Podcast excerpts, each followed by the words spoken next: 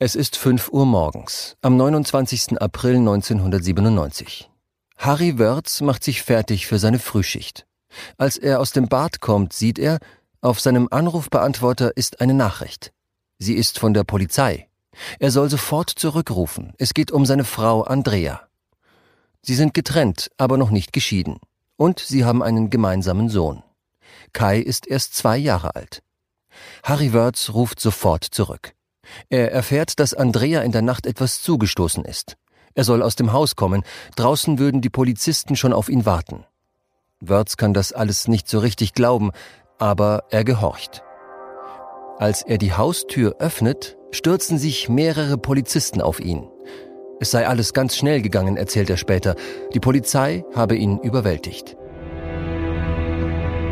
Und Una ist alles so schnell gegangen. Plastiktüte äh, über meine Hände, Schuhe ausziehen, Hundegebell, alles ist auf mich neigestürmt dann. Und ich weiß bloß nicht, ich war an der Hauswand dann eigentlich fixiert. Die Polizisten zerren ihn auf die Rückbank eines Streifenwagens. Harry Wörz soll sofort mit aufs Revier. Was er in diesem Moment nicht weiß, er wird jahrelang nicht mehr frei sein.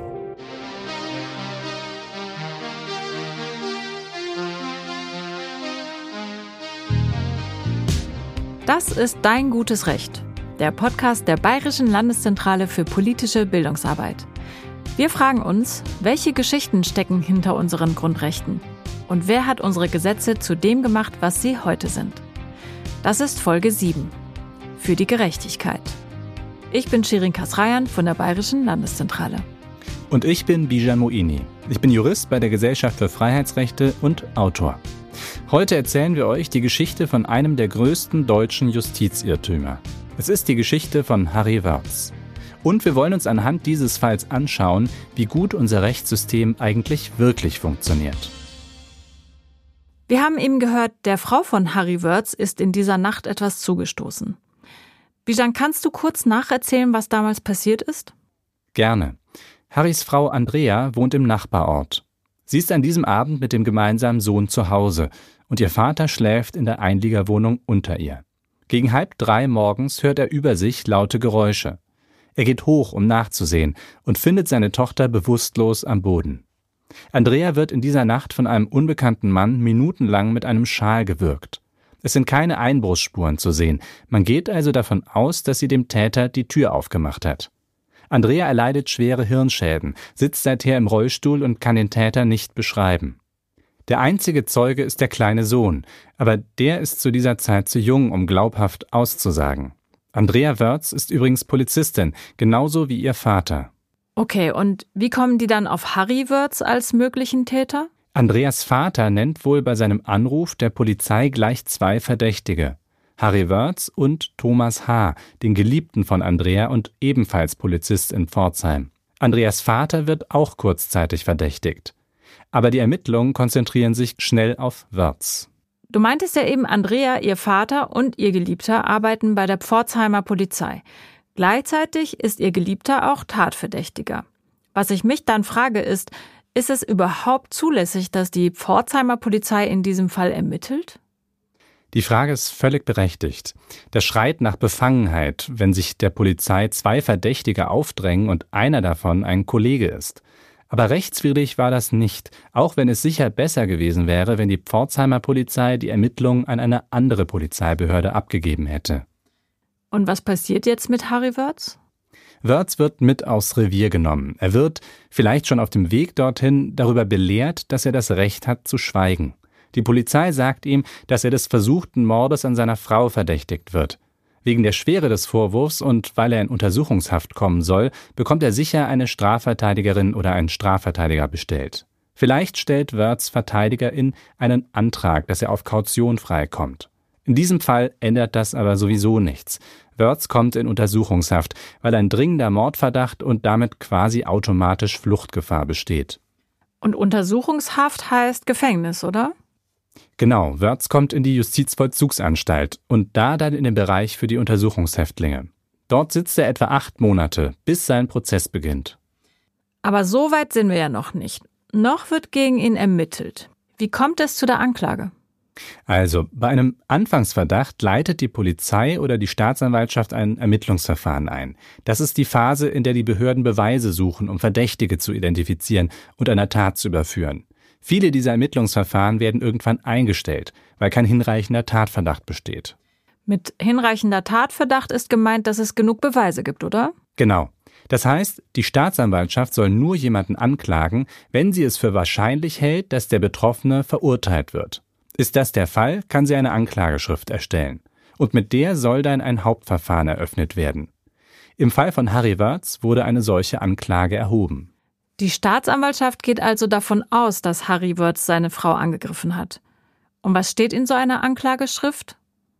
In der Anklageschrift steht alles, was die Staatsanwaltschaft mit Unterstützung der Polizei ermitteln konnte. Vor allem, was aus ihrer Sicht die Schuld des Verdächtigen belegt. Da stehen also auch die Erkenntnisse aus Maßnahmen wie einer Hausdurchsuchung, der Überwachung des Telefons oder Auskünfte von verdeckten Ermittlerinnen drin. Folgt denn aus einer Anklageschrift dann automatisch ein Prozess? Nein, es gibt immer erstmal ein sogenanntes Zwischenverfahren. In dem prüft das Gericht, ob die Anklage zugelassen werden kann. Der Angeschuldigte darf dazu auch etwas sagen. Das Zwischenverfahren soll verhindern, dass die Staatsanwaltschaft eine Person aus eigener Kraft vor Gericht bringen kann, denn das ist ja schon mit gehörigen Belastungen für diese Person verbunden. Du hast gerade gesagt, der Beschuldigte darf sich äußern. Ich kenne das vor allem aus Filmen. Der Beschuldigte hat ja, wie du schon vorhin gesagt hast, das Recht zu schweigen. Warum ist das eigentlich so geregelt? Das ist einer der wichtigsten Grundsätze im Strafverfahren überhaupt. Niemand muss sich selbst belasten. Das erkennt den Selbsterhaltungstrieb des Menschen an, also dass man sich als Mensch auch immer selbst schützen und retten und erhalten will. Dürfte man nicht schweigen, würde man sich in manchen Fällen ja quasi selbst verraten. Harry Wörz allerdings schweigt in seinem Prozess nicht. Er spricht. Mitte Januar 1998. Harry Wörz sitzt nun schon über acht Monate in Untersuchungshaft. Jetzt wird sein Fall verhandelt. Der Prozess beginnt. Der Saal im Landgericht Karlsruhe ist voll. Es sind Polizisten aus der Pforzheimer Dienststelle anwesend. Außerdem Freunde und Bekannte von Harry Wörz. Es ist das letzte Urteil von Richter Heinz Höfer. Danach geht er in den Ruhestand. Er blickt auf eine lange, unfehlbare Karriere zurück. Harry Wörz macht während der Verhandlung keinen Gebrauch von seinem Recht zu schweigen. Immer wieder sagt er, dass er es nicht gewesen sei. Er habe doch geschlafen in dieser Nacht. Der Staatsanwalt fordert eine langjährige Freiheitsstrafe. Er ist wohl überzeugt davon, dass Harry Wörz der Täter ist. Wörz Verteidiger fordert Freispruch. Noch einmal beteuert Harry Wörz seine Unschuld. Das Gericht zieht sich zur Beratung zurück. Bijan, ich brauche hier noch mal kurz eine Einordnung. Welche Rollen haben denn genau die Staatsanwaltschaft, die Verteidigung und die Richter in einem Prozess? Also die Staatsanwaltschaft ist keine reine Anklagebehörde, sondern sie muss alles ermitteln und berücksichtigen, was gegen und für den Angeklagten spricht. Sie kann also am Ende der Verhandlung auch einen Freispruch beantragen. Richterinnen führen die Verhandlung. Vor allem der oder die Vorsitzende, er oder sie befragt zum Beispiel als erste die Zeuginnen. Das Gericht führt die Verhandlung so lange, wie es selbst dies für richtig hält und bis es genug Informationen hat, um ein Urteil zu fällen. Und die Verteidigung? Der oder die Strafverteidigerin steht an der Seite des Angeklagten und vertritt dessen Interessen vor Gericht. Diese Rollen sind etwas anders verteilt als in den USA, das kennen ja viele aus Filmen. Dort treten Staatsanwaltschaft und Verteidigung gegeneinander an, und das Gericht ist im Grunde nur der Schiedsrichter. Die Richterinnen sind also dort viel passiver als in Deutschland. Ah, okay. Und welche Rolle spielt das Opfer? Das Opfer ist in einem gewöhnlichen Strafprozess, wenn überhaupt, Zeuge. Eine feste Rolle hat es erstmal nicht. Opfer und Hinterbliebene können sich aber selbst in den Prozess einschalten und sich sozusagen neben die Anklage der Staatsanwaltschaft stellen, also sogenannte Nebenklägerinnen werden. Sie sind dann also nicht nur Zuschauerinnen, sondern können wie die Staatsanwaltschaft auch Zeuginnen befragen und Beweisanträge stellen, außerdem die Akte einsehen und Erklärungen abgeben. Und im Fall von Harry Wörz gibt es auch eine Nebenklägerin, seine Frau. Es ist der 16. Januar 1998. Harry Wörz blickt in das Gesicht des Richters. Der gibt jetzt das Urteil bekannt. Für Harry Wörz bleibt die Zeit stehen. Für ihn geht es um alles. Der Angeklagte Harry Wörz aus Birkenfeld wird wegen versuchten Totschlags zu der Freiheitsstrafe von elf Jahren verurteilt. Er trägt die Kosten des Verfahrens und die notwendigen Auslagen der Nebenklägerin. Für Harry Wörz bricht eine Welt zusammen. Elf Jahre Gefängnis. Andere im Raum reagieren erleichtert. Es sind PolizistInnen anwesend. Nach der Urteilsverkündung klatschen sie sich ab und fahren zurück in ihre Pforzheimer Dienststelle. Für Harry Wörz ist schon im Prozess klar, die Staatsanwaltschaft habe nicht richtig ermittelt. Sie sei von vornherein auf der Seite der PolizistInnen gewesen. Die hätten sich gar keine Mühe gegeben. Das war bei denen meiner Meinung nach gleich von vornherein klar. Dass ihr Kollege, der Polizist, der sagt die Wahrheit, da gucken wir gar nicht mehr nach. Und Schluss. So ein Prozess, wie Harry Wörz ihn erlebt hat, nennt man übrigens Indizienprozess.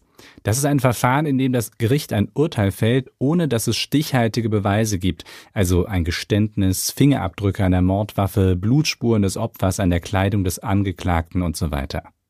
Aber vor Gericht gilt doch eigentlich immer im Zweifel für den Angeklagten. Warum gilt das in Harry Wörths Fall nicht? Das gilt natürlich auch in seinem Fall.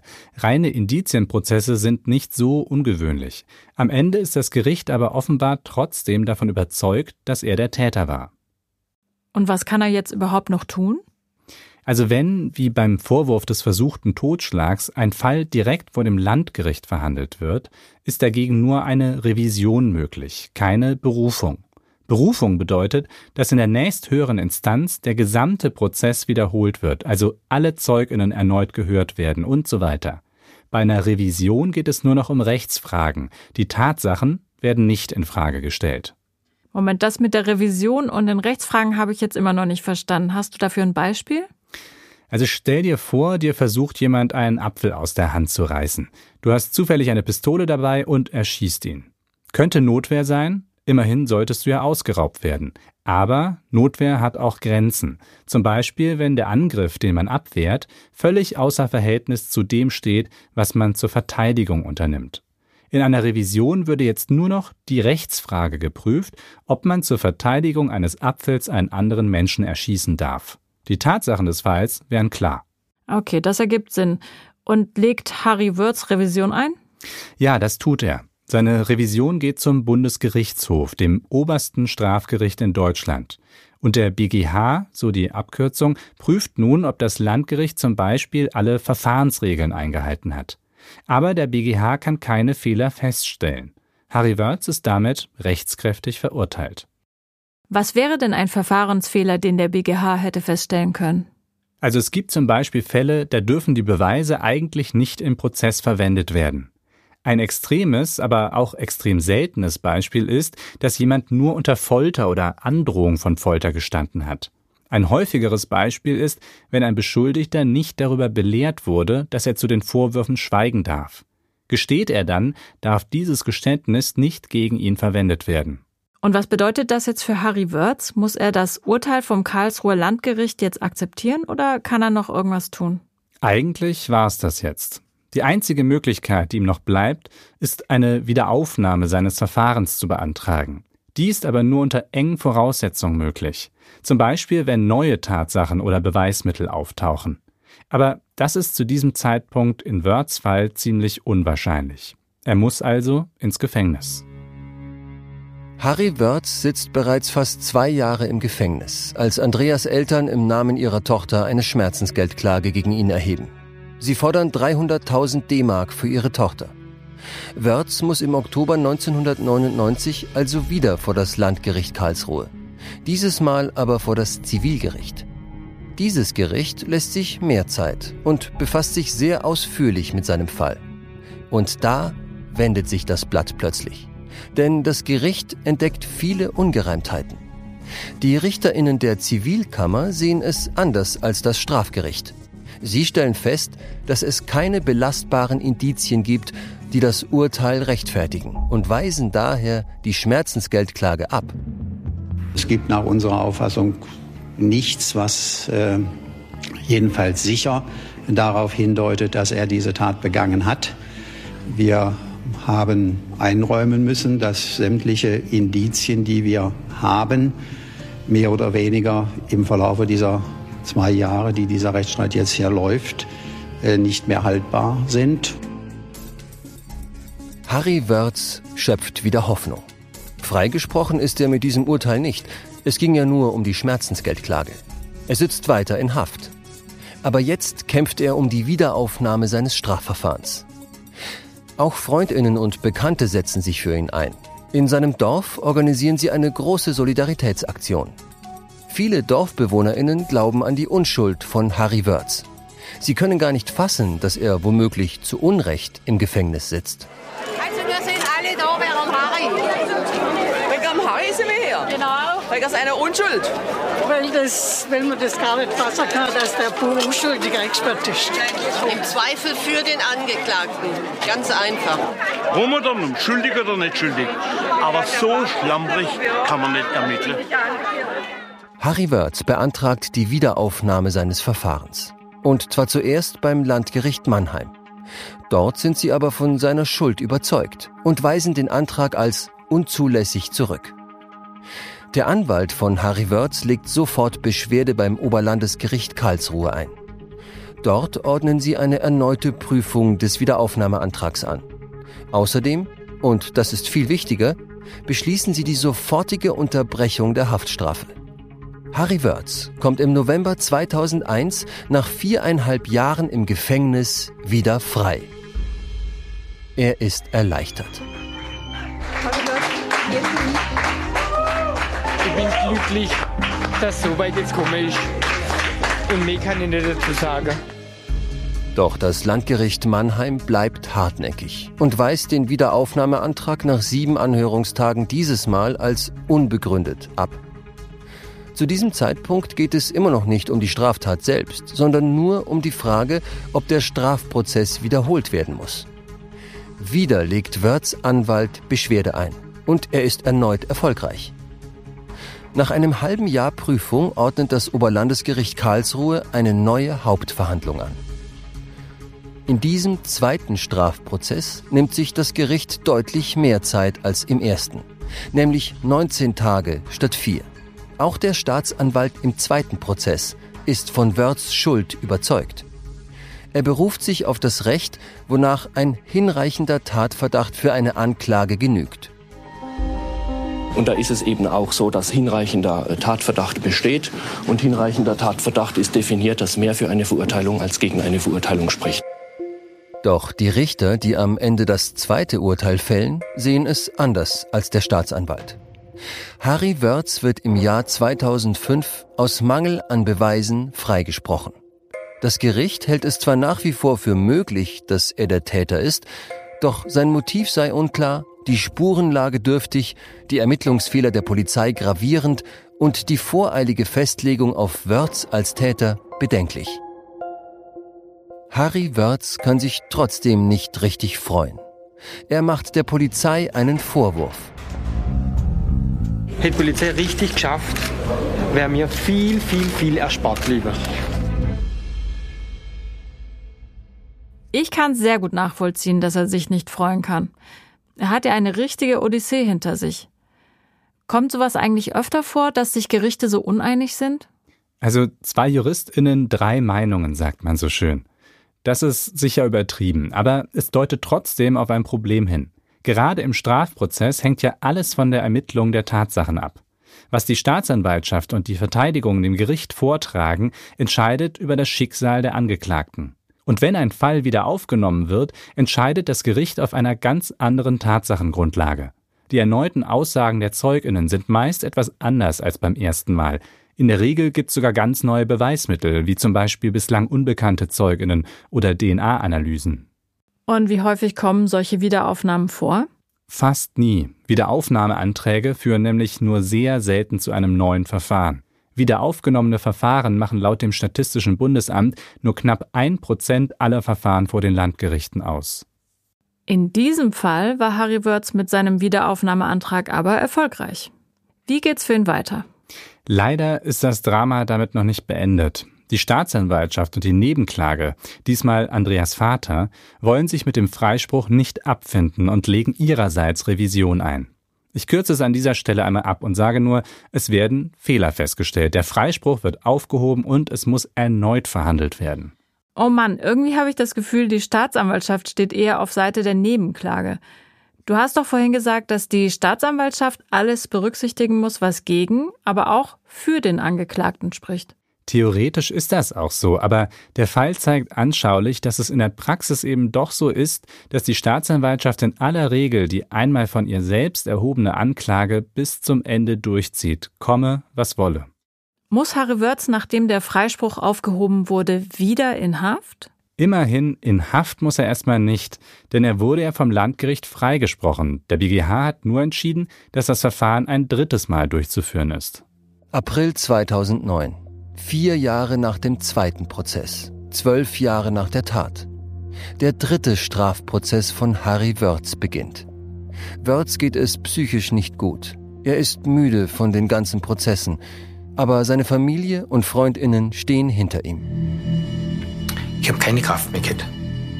Das waren dann wieder Freunde, Familie, wo gesagt haben, aufstehen, Krone richtig hinsitzen und weiterlaufen. Und was habe ich dann gemacht? Ich bin mit letzter Kraft eigentlich ans Gericht gelaufen. Die Staatsanwaltschaft ist sich sicher, dass es dieses Mal zu einer Verurteilung kommen wird. Die Staatsanwaltschaft geht davon aus, dass aufgrund der Vorgaben durch den Bundesgerichtshof, der ja klar gesagt hat, dass die freisprechende Urteil unter gravierenden Mangel leidet, äh, es diesmal mit überwiegender Wahrscheinlichkeit zu einer Verurteilung kommt. Eine andere Strafkammer des Landgerichts Mannheim übernimmt Wörths Fall. Das Gericht arbeitet akribisch. Es ergeben sich viele Ungereimtheiten im Vortrag von Polizei und Staatsanwaltschaft. Die Verhandlung dauert noch einmal sieben Tage länger als die letzte. Bei der Urteilsverkündung ist der Saal voll. Viele UnterstützerInnen aus Harry Wörths Heimatdorf sind gekommen. Das Gericht spricht Harry Wörths frei. Wieder einmal.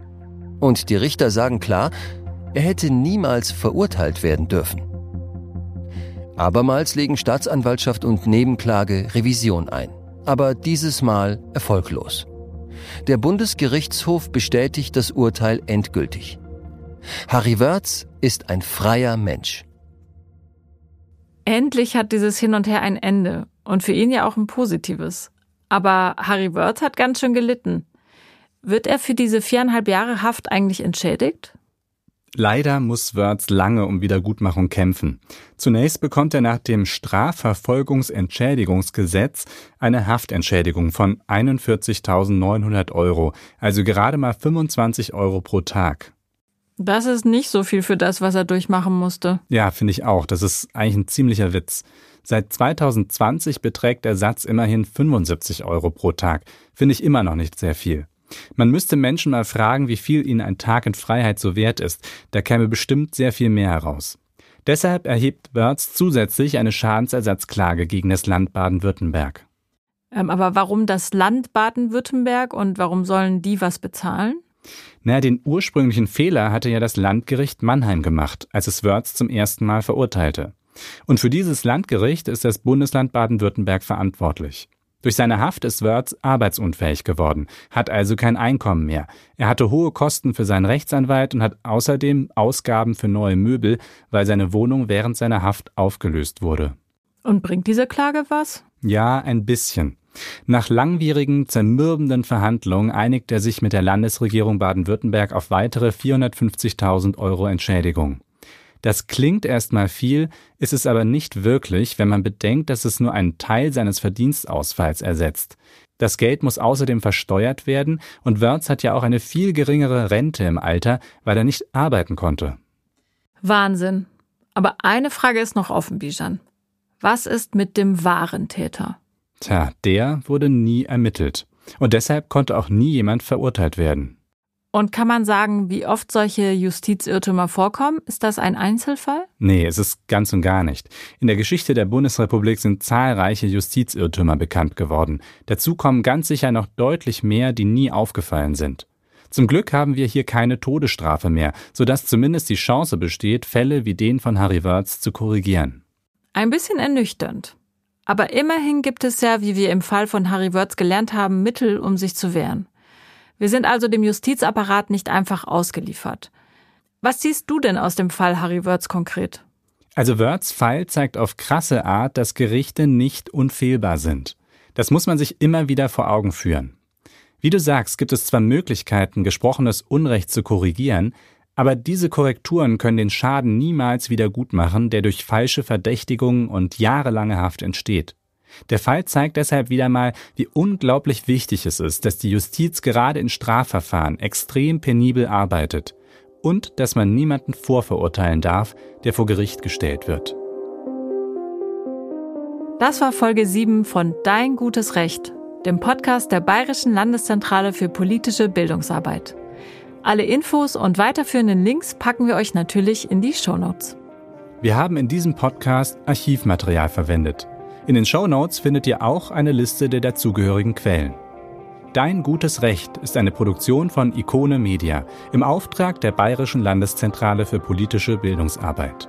Die Idee zum Podcast basiert auf dem Buch Unser gutes Recht von mir, Bijan Moini. Ich bin Shirin Kasrayan. Danke fürs Zuhören und bis zum nächsten Mal.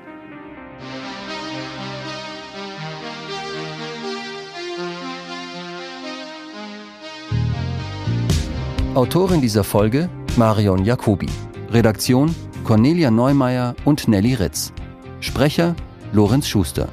Produktion Tino Keck. Cover Christian Bullmann.